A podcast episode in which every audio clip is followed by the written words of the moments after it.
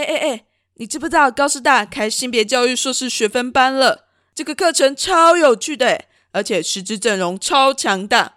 报名下去，你就可以上到性别教育研究所所上所有老师的课哦。你没有听错，是所有老师，也太划算了吧！而且课程内容超多元，不管你是想要了解 Me Too 中的性别权利、性别主流化、性教育，或是障碍情欲，还是你想要知道性别于各个领域，包括科技、社会运动、照顾研究啊、文学研究、社区教育等等的交集到底在哪里，都可以在这门课上听到，是不是太夸张了？这么强大的课程，对于性别议题充满兴趣的你，绝对不要错过。报名日期从即日起到二月二十一日止。报名资讯请上高师大进修学院网站，或是高师大性别教育研究所网站查询。我们在高师大等你哦。性别教育，所以呢？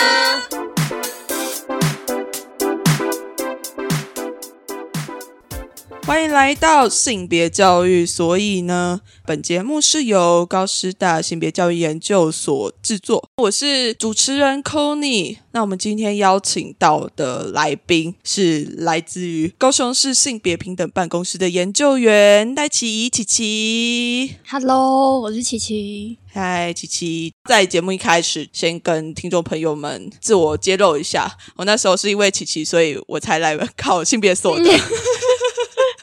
嗯，对，在认识琪琪之后，我才知道说，哦，原来有性别锁这个东西。对，我们今天是网友。对，然后，哎，我觉得有来跟我征询过意见的，就是通常考试都还蛮顺利的。对，从小到大，国中的时候就是我那时候是机测，然后机测我考两次嘛，然后前一天有跟我见面的人都上第一志愿，然后。考研究所的时候有来问过我的，也全部都有上榜这样子。你现在就是一个吉祥物的概念，对。所以现在听到的人，你要考试的话，基本上你就会上了，对对 对之类的吧。如果大家有要考性别所的朋友，就是我们有收听到这一集的听众，可以把这一集分享出去，对，然后他考上，从此以后就没有这个功能了，分散出去。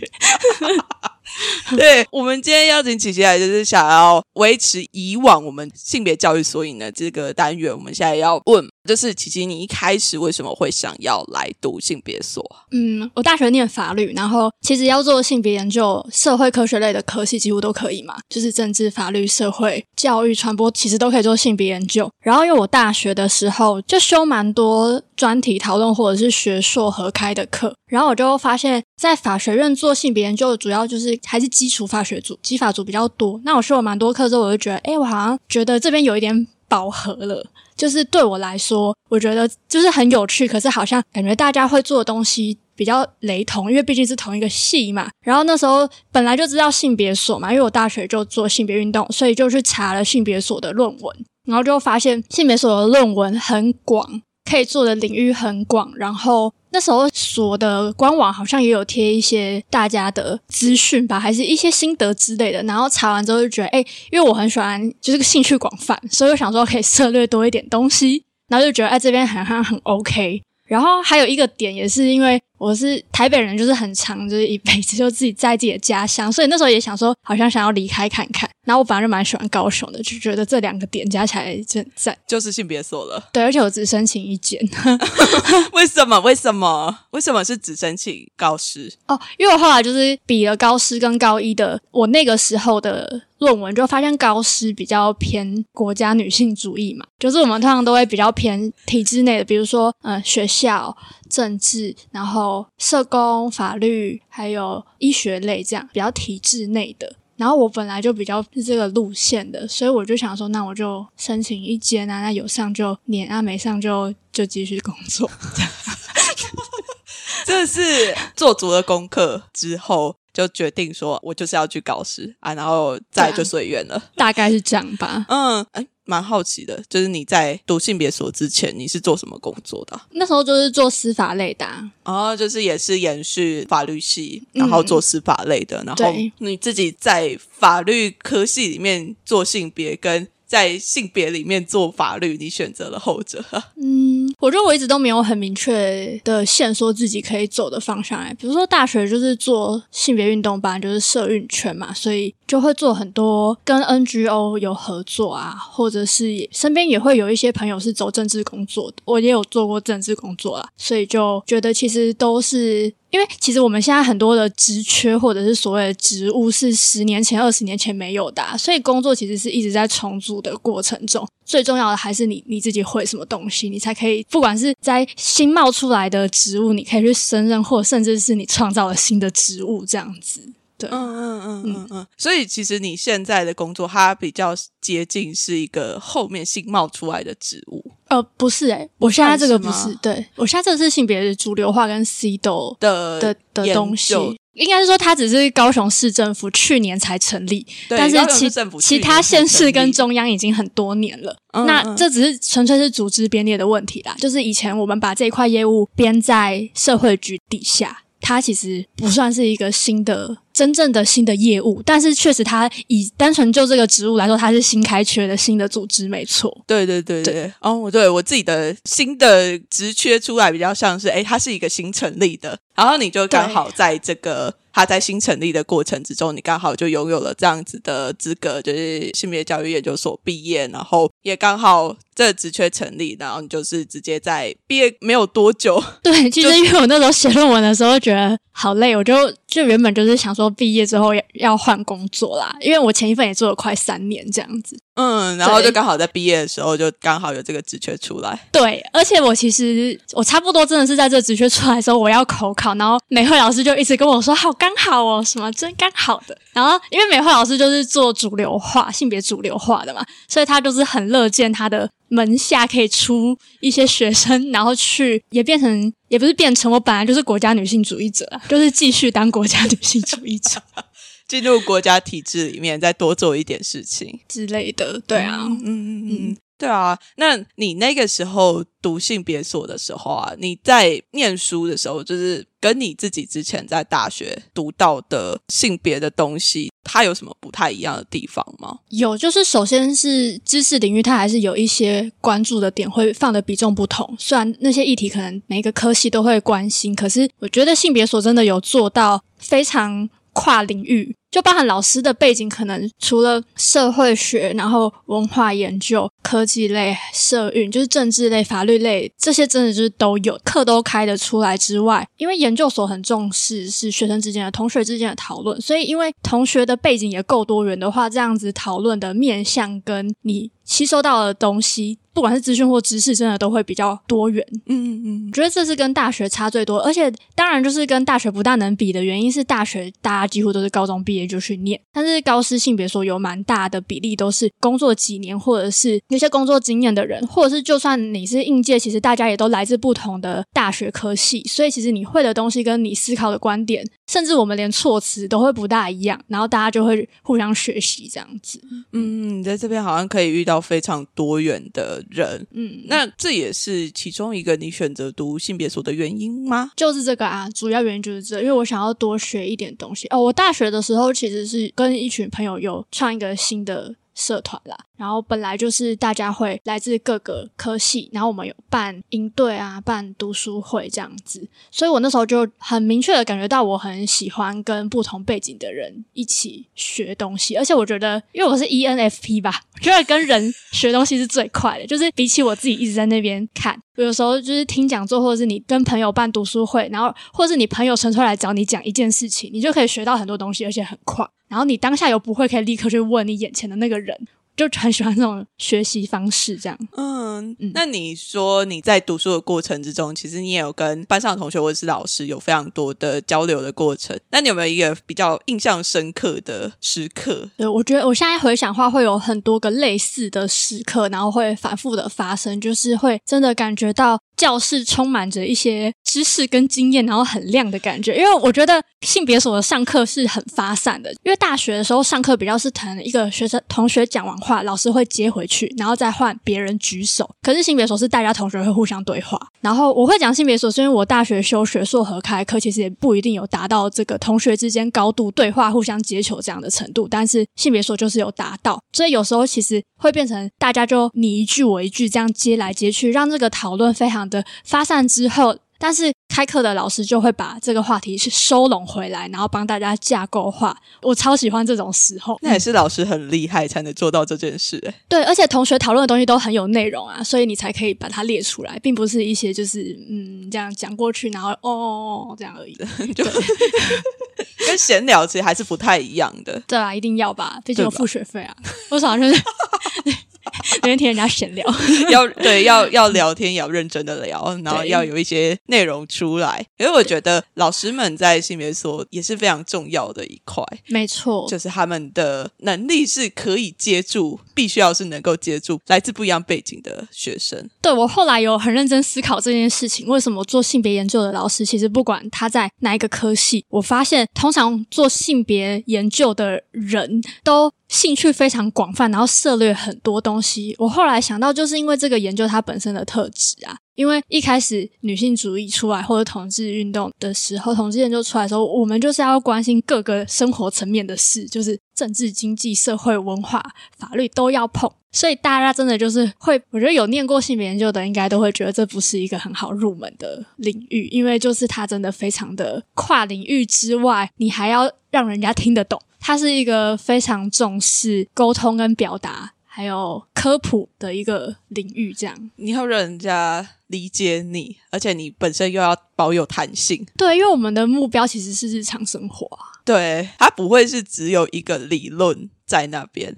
而是你必须要实践在你的生活之中。对，那你刚有说你在读书的时候也算是有在工作嘛？对，但。这个就是哦，你是说时间分配部分？对，这应该是大家非常好奇的一件事情，就是因为很多人都是半工半读，或者是说有全职工作再回来读书的。嗯嗯，那你在那个时刻是怎么样去做工作分配？这个先讲一个比较老派的回答，就是要看个性。那我先，我只能为我自己的个性说明嘛，就是我的个性是因为我有完美主义，然后还有拖延症，所以如果我当全职学生会非常可怕，我应该会反而写不完论文，因为你就无限的觉得可以更好。搞不好就是可能会仿二十几个，我不知道啦。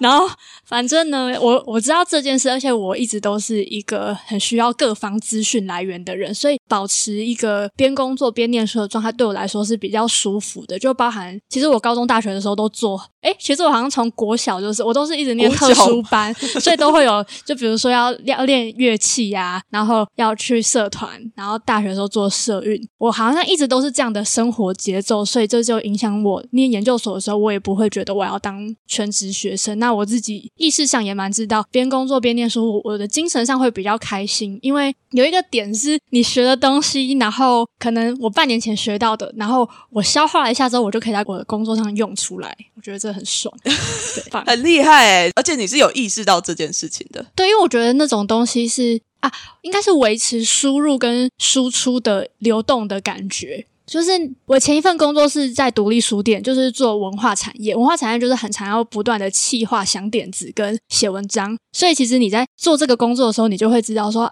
啊！我前阵子听到那个东西，那理论或者是那个事件可以用进来，就是这有一个输入然后输出这样子。而知识在身上是流动的，不只是知识，还有一些是观点或者是事件。对，有一些是事件。性别所的老师课堂上有一个我觉得很棒的点是，通常都会有大量的很新的时事。不只是新闻，还有可能影视作品啊，然后书这些，还有文本也是都会很快的研究。可能今年的研究立刻就出现在今年的开课上，所以这样子，它其实就变成是你在课堂上面所学到的东西，马上就可以成为你的工作上面的滋养了。对，然后你就可以立刻判断自己到底有没有学会嘛。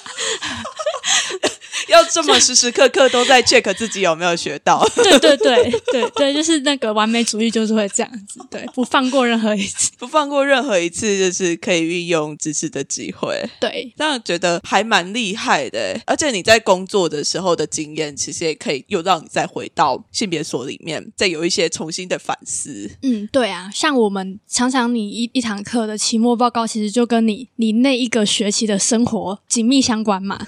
你关心什么事情，你就会选那个主题来写期末报告，所以我觉得这个状态蛮好的。不管是在工作或者是在学习，你都在整理自己。对，然后到现在也还是有在写科普的文章，就是网络媒体，所以就觉得这种真的是一直维持一个我自己很喜欢的那种不断流动的感觉。这样，嗯嗯嗯。那你有没有觉得压力很大的时候？有啊，当然就是在有没有在某一个时刻是觉得 硕一的时候，应该很多人都经历过一个你做出一个你觉得超烂的导纲，可是你必须要把它导完 这件事。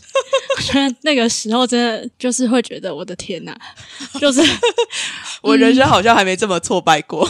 真的吗？那你很不是啊？我是说，就在那个时刻，自己啊，对，在那个当下，对，可能我觉得那种是过了之后就好了。因为如果你对这个文本或者是你现在手上的资讯没有掌握度那么高，代表这里是有东西可以让你学的。可是我觉得前几次，尤其是第一次发生这件事的时候，真的，我身边还蛮多人都有那种，就是真的觉得啊，我这份真的很烂，可是我我必须要讲，因为这一周就是我啊，可能已经准备很久了，可是真的就是两三个人在怎么讨论，我们都知道这不是一个完成度很高的导纲，但我们就是必须就是互相 cover 在这一堂课。然后我觉得老师其实都会感觉到这个状态，所以如果有某一组出现这个状态的时候，老师其实是会出手帮忙的。但对我自己来说，我超级印象深刻，就是这样的状态。可能在我的成长经验中，这种时候会让我觉得很被记得。这样，而且我那时候就是，哎，我不知道你们有仿到其他人，就是硕一上的时候身体出状况，比如说压力太大，然后什么期末考之后就住院，那免疫系统 什么免疫系统就就是这么压力大吗？对，确定大家听到这样会想要来？对，不好意思，不然再剪掉。我自己硕一上的时候是荨麻疹，Oh my god！第一次，我本来就皮肤过敏，但是那时候压力比较大的时候就荨麻疹。嗯嗯嗯嗯，但是我觉得好像大家都会在慢慢的学习的过程之中，好像会慢慢的进入到一开始可能像是撞墙期吧。嗯嗯，对，我觉得我们自己在说一，就我跟我自己同学在讨论的时候，也会有这个时期，是我们都会觉得我怎么这么笨，类似的感觉。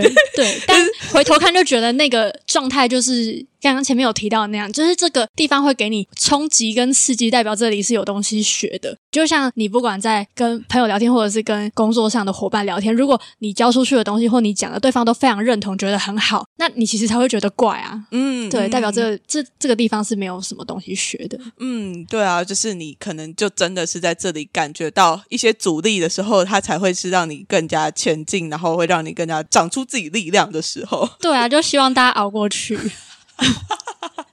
对，就是这些必须要说，都是我们曾经经历过的事情。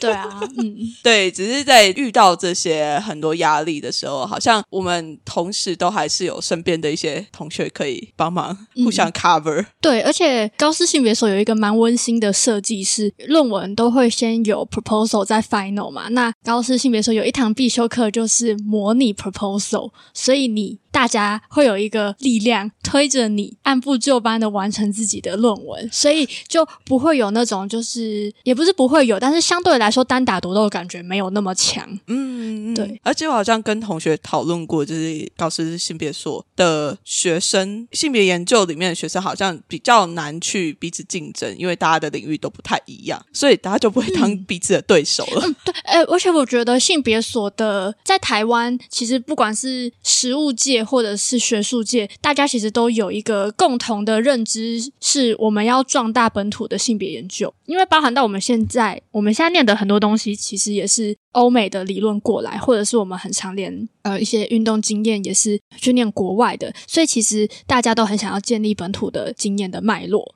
理论的脉络这样子，所以其实我还我也蛮明确的感觉到这个大家会互相帮忙的点，而且连在一些研讨会啊，或者是任职在各个科系的老师，他们都非常乐见本地的学生做本地的性别研究这样子。嗯然后可能也因为这样子的关系吧，就所上的老师才会这样比较严格的 叮咛大家。毕竟我们产出的就一定是性别研究嘛，所以我觉得老师都有带着一种很期待大家可以到各地这样自由自在的这种感觉吧。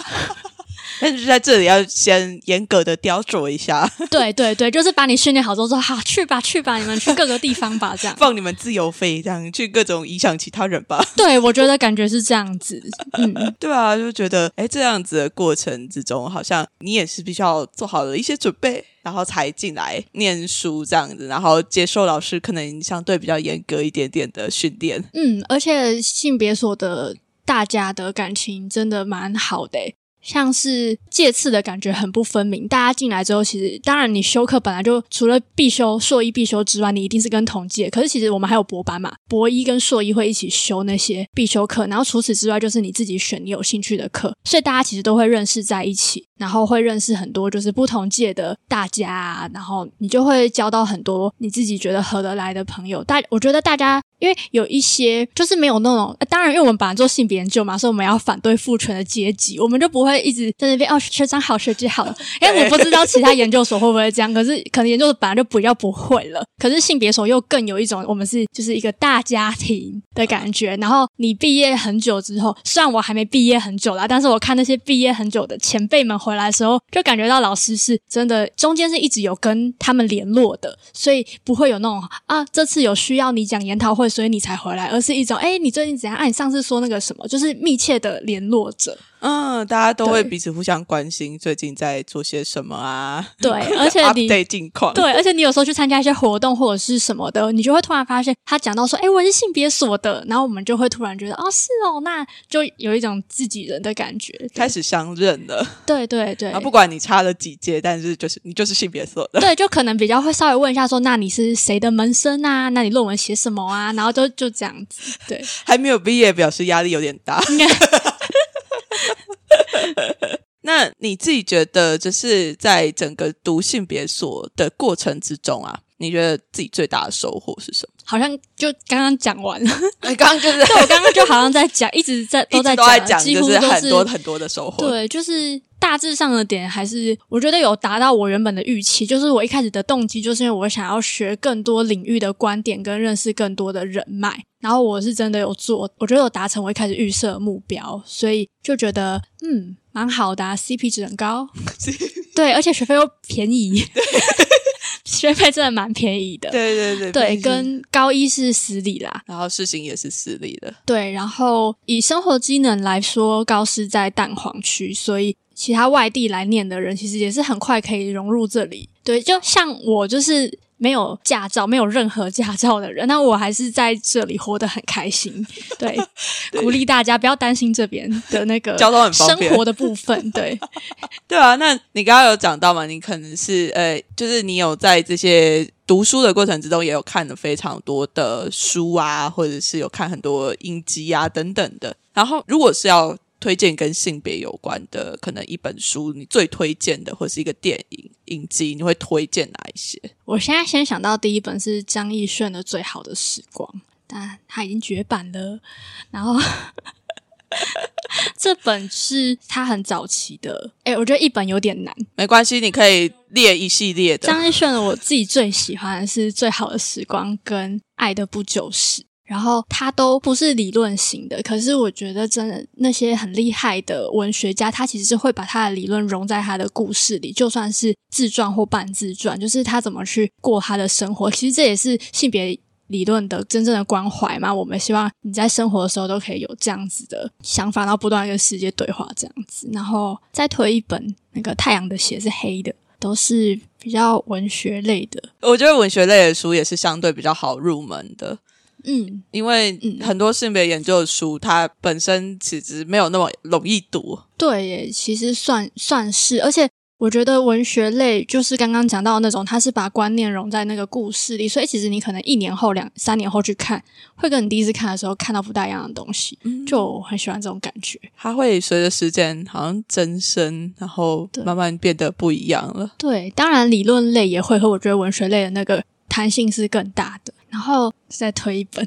蓝佩佳老师的《跨国灰姑娘》，是我觉得非常非常好读的理论书，是他的博论改写的。然后大学的时候看就觉得啊，好想要写出这种架构的研究，就是好入口，但是知识量又很够这样子。对，就是如果想要考研究所的话，可以看一下这本，看你觉得有没有舒服，就是频率有对的话。如果你已经觉得头很痛，很难吃下去，就可以再等一下这样子。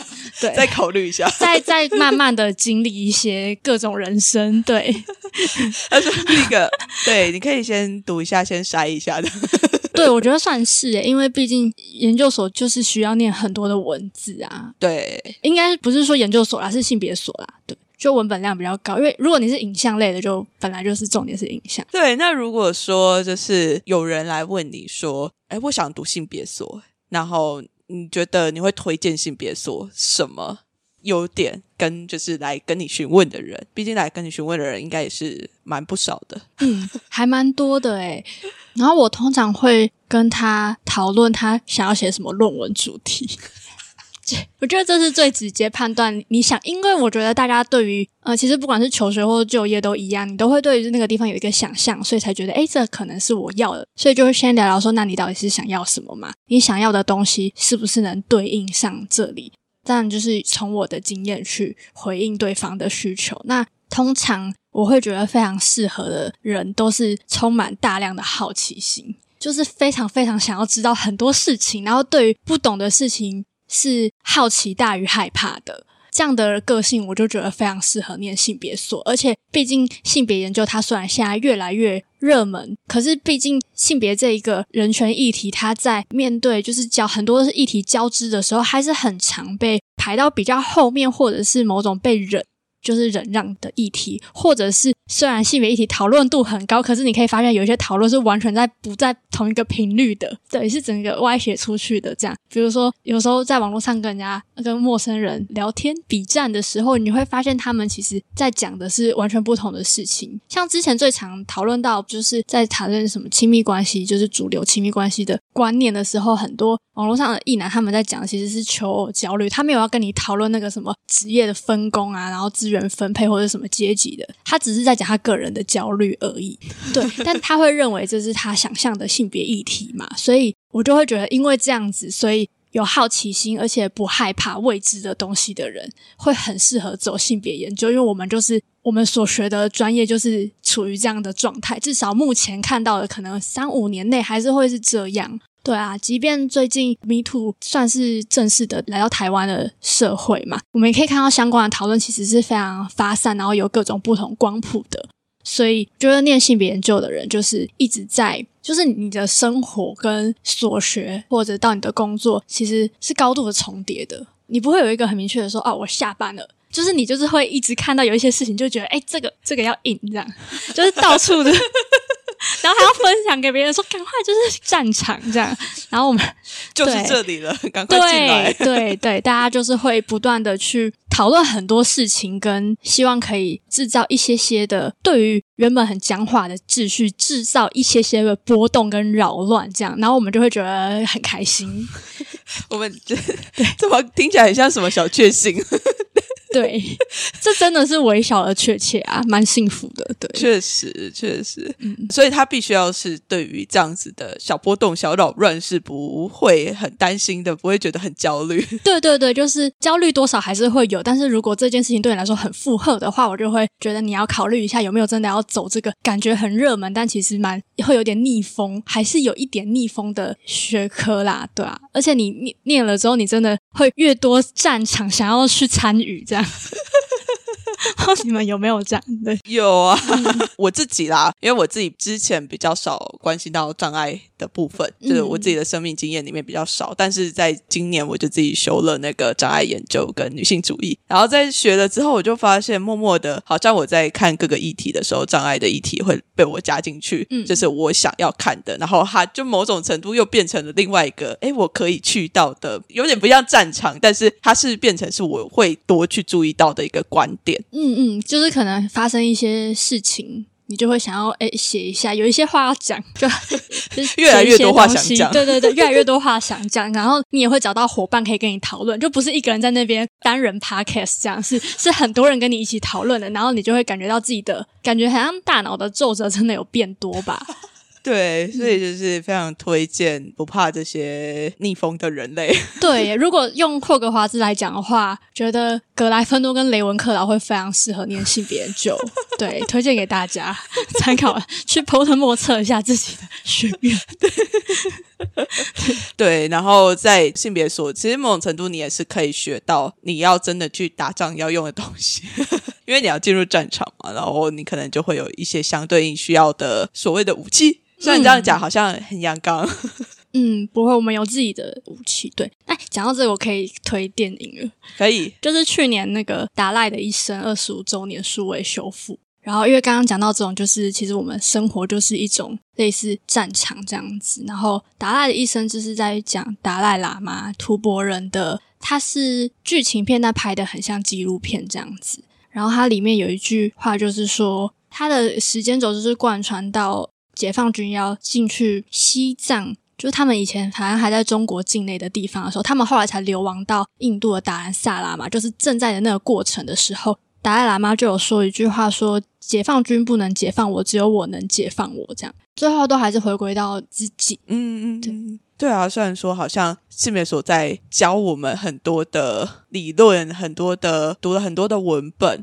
但是我觉得这些文本很多时候都会是直指我们自己的内心，就 是因为我们每个人在看这些文本的时候，都会在里面看到不同的自己。嗯，然后我们呃也会意识到不会只有自己，对，就是。我的个人经验很重要，但是我的个人经验其实不是只是我个人，它是有结构跟脉络的。嗯嗯，就是在看见这些结构，然后重新的再去思考，哎，自己的位置在这样子的结构里面。对，然后又在那些结构里面看见很多人的个人经验，这样。天啊，我这我觉得现在走到一个非常抽象，但是我好像又可以理解，草地之类的吗？它是一个非常神秘的感受。这边空气还不错吧？对，我觉得念到一些，你觉得真的有那种恍然大悟吗？突然啊，就是这样，就是你会有一点你之前在想的事情，然后透过理论跟其他人的经验被对话到了，或者是获得某种呼应的时候，会有这种感觉，很畅快、很愉快的感觉。那我很想要聊聊，就是你在毕业之后，目前为止。正在进行的工作，就是你觉得在虽然说它可能是真的跟你的现在的工作是直接相关的，但是或许还是有一些在性别所读到的东西是可以直接实践在你的职场里面的。嗯，因为我现在是在政府单位做性别政策的研究嘛，所以当然纯粹讲性别政策的话，当然就是我们自己一直在学的东西。不过它其实也蛮难的啦，主要就是 C 的公约还有性别主流化哦，而且我超后悔我研究所时候没有修性别主流化。就是美惠老师，对不起。虽然我是美惠的学生，大家都觉得我很好像很懂，但我都不敢说。其实我没有修那堂课，因为我那时候就是就想说那个，就大学就有听过啊，不是很久了吗？我就觉得呃就那样，然后想要去修一些比较自己觉得比较酷的东西，这样。曾经一度不是国家女性主义者，然后现在回到 这个道路上，然后嗯绕回去讲，刚刚在讲说这个不管是主流化或者 C 斗，其实算是我们的本科，但是在政府单位你不会只做自己的，像我目前。前的工作是我们要对全府的三十三个机关，所以你其实还要去了解他们的工作内容跟他们的职权，你才能给他建议。比如说都市更新或者是铺路好了，就还有可能很小的是呃宣导防毒啊这种。感觉从很工程类的到像是社会局、卫生局、教育局，就是我们一般都会直接联想到可以做的局处。那不管是怎么样的局处，你都要去跟他们互动，或者是帮他们提一些有时候其实是他们已经有做，但他们不知道这个算是性别议题，那就把他们提亮出来，就是聚焦就好了。那有一些是他们真的不知道该怎么融合，那你就要帮他们想，跟他们一起讨论。然后这件事也是回到前面一直在聊的是性别研究，它本来就是一个非常跟各个领域互动性很高的，然后这个工作就是大量的考验到超级交织思考的能力吧。对啊，这好难哦！你要怎么让性别研究跟什么 修马路有关系？对啊，就是那个无障碍空间呐，有一些其实。你现在可能三秒内想不到，但是想三分钟就会想到很多，因为其实只要有人的地方，就会有不同处境，就会有性别议题跟族群、阶级等等的嘛。在思考性别的同时，其实你的族群跟阶级也是一起被放进去来思考的。对，本来就要啊。对，其实一直都所有的议题都会交织在一起啦。对啊，所以说读性别研究所好像也不会是只有做性别研究。对。刚刚前面没讲到，就是有在问说为什么选性别所？其实我除了法研所之外，原本也有考虑劳工所，因为我就是对劳动议题还有性别议题比较有兴趣。大学的时候，但我后来就是那时候发生了什么事啊？我记得有发生几件社会事件，然后让我发现性别议题是很明确的被排到后面的。就是啊，好像是那个反正就是工会之类的，应该是我大四的时候华航罢工吧，然后还有后来那是工会性侵吃案这类的事情。交织性的思考，其实，在呃，我是二零一七大学毕业了，就在那个时候，其实就已经很很主流了。大家在谈议题的时候，都会一起想。但是，你就是出了学校，然后你到大部分人的主流社会的时候，你就会发现性别真的很常被排到后面啊。像是要支持华航罢工，可能就会用一种就是弱化女性，因为空服员女性居多，然后就甚至后来台铁要罢工的时候，还很多留言就会说，连华航都做到了，那些女人都做到了，然后台铁还不敢罢工，就完全不当类比。对啊，对对。那我后来就觉得，那我要挑最难的做这样子。哦，对，嗯嗯。有一种类比是，好像什么东西是比较重要的，然后性别议题常常都是会被觉得说，哎，它不是那么重要。相忍为运动一下，真的。然后通常忍的都是谁呢？都是性少数啊、原住民啊、新住民啊。对，就是这些人，还有女性，他的权益都会被往后排。对啊，排到就是好，你就先闭嘴，我们先为更大的目标前进。对，所以这一次的 Me Too 就是很多连环爆的都是在权势关系非常封闭的那种产业，就是他们就是最容易被忍的。一直以来那个产业的文化就是很容易你要忍嘛，因为非常靠人脉，所以大家不想要撕破脸。嗯嗯，然后这个时候就会产生一些谁要忍，就是年轻的女性的同志啊，或者是低社经地位的。对，就是你就忍就对了。但是性别这种东西本来就不应该被排到最后面去了。对，所以这一次 Me Too 就我们看到。这一些当年是权力关系里在比较处于弱势的人，现在找回了自己的力量，他们又不断的获得力量，不管是从什么样的方式，然后去描述自己的故事。其实你在讲的时候，就会找回自己。你把你的经验变成你的故事，你是故事的拥有者，这样子。嗯嗯，对，嗯嗯，就跟我们在做访谈的时候其实很像。对啊，对，就是在诉说的叙说的过程之中，好像又可以在重组自己的故事，然后又可以在这些故事之中，好像又为自己在就变成故事的主人。嗯嗯嗯嗯嗯，对啊，那我觉得。也是必须要去提醒大家的是，对性别其实真的不好做。它不是这看起来就是，哎，好像我觉得台湾的性别研究，因为研究的科系很少，就是研究所很少。你是说性别专门吗？对对，可是其实还蛮多领域都可以，因就是政治、法律、社会，其实。或者是教育都产出很多性别研究啦，只是可能真的你是说性别所的数量比较少，对对对对对对对，甚至他好像也没有一个相对应的大学的科系在做这样子的性别的研究。对，这就是现在的有趣的地方吧，嗯。因为美国就是大学就有系，所以有研究所。嗯，那大家可能会是在那样。如果说你是大学又有系，是可以直接读上来的话，那这些性别研究或许会再更专精一点。但我觉得在台湾，好像大家在这样子的过程之中，也会产生另外一种非常特殊、属于台湾的性别研究的样貌。对啊，就是意志性很高。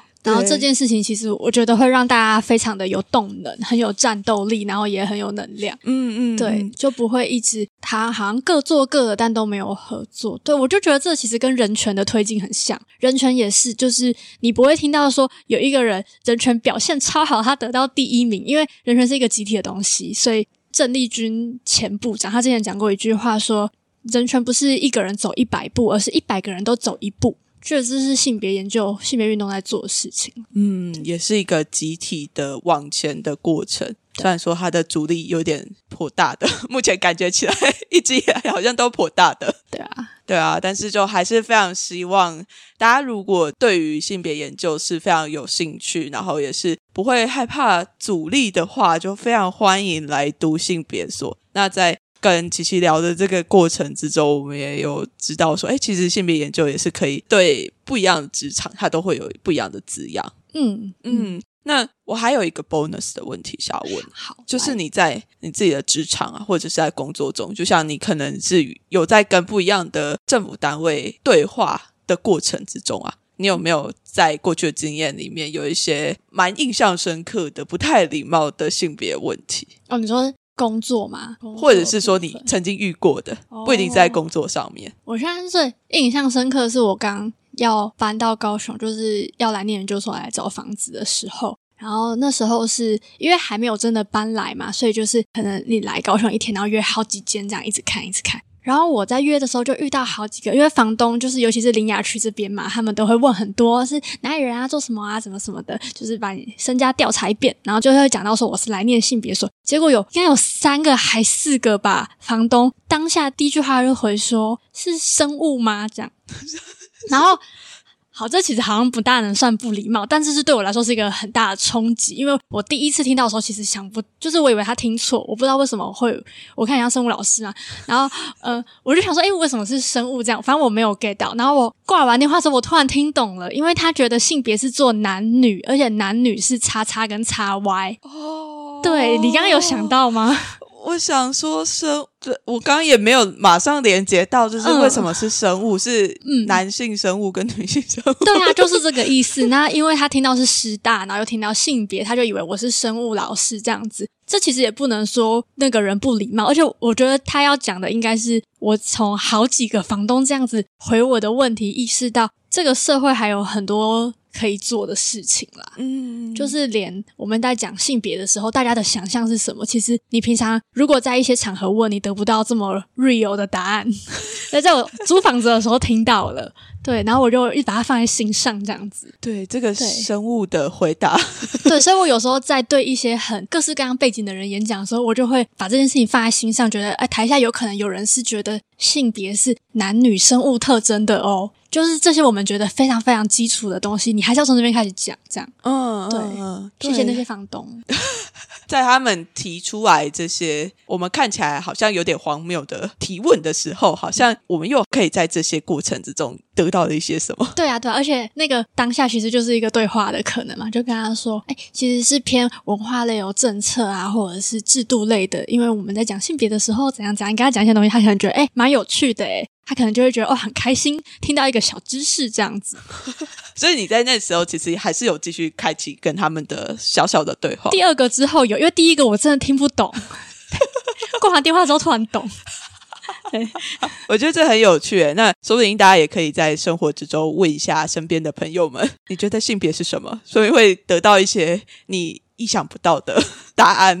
对啊，然后你刚刚是一开始问工作嘛？我目前工作其实也是类似状况，因为你想想，大家的术业有专攻。我在遇到一些承办人的时候，他们可能就是会问说，这个东西可能我们发一些资料，会邀请他们回填，他就会说这个东西为什么跟这个你们列出来的东西有关？我就稍微跟他讲一下，然后就可能就会哦，因为我很爱讲话，所以我就会讲到可能要讲到最源头，所以它是一个人权嘛，然后。对方可能就会说：“啊，性别跟人权有关哦，这样子。”那这个也是一些，也不是说不礼貌，但是就是会觉得，哎。对哦，就是是一个可以对话的时候。嗯，就他好像会突然让我们被打到。对，就是那些我们太容易觉得理所当然的东西，他其实是对其他人来讲一点都不理所当然。对，就是还是要撒撒给哦之类的吧。我觉得那时候就是你如果可以立刻反应出来，你就可以跟他小学堂一下啊，就 get 到那个人了。对对对，然后就觉得啊，我好棒，我在实践复科这样的日常的革命。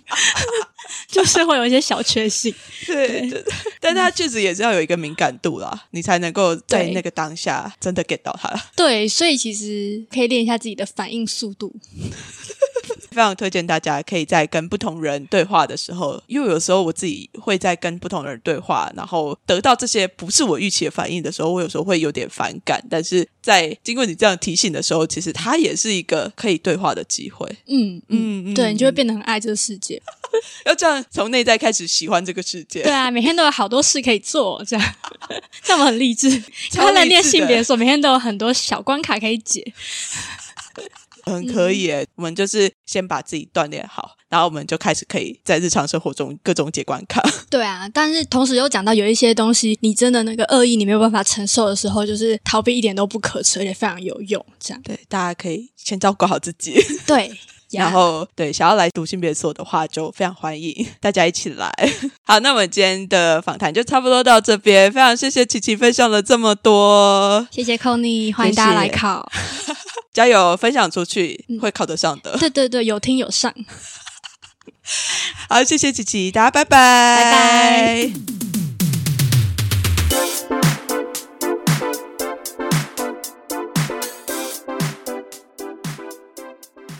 亲爱的大家，很感谢你收听到这里，我是高师性别教育研究所的所长博伟。听完这集节目，不知道你对性别教育研究所有没有多一点的认识？如果你心动的话，欢迎追踪我们的脸书、IG，任何有关招生的讯息，我们都会及时在网上公布。最后，高师大性别教育研究所，我们诚挚欢迎各位伙伴的加入。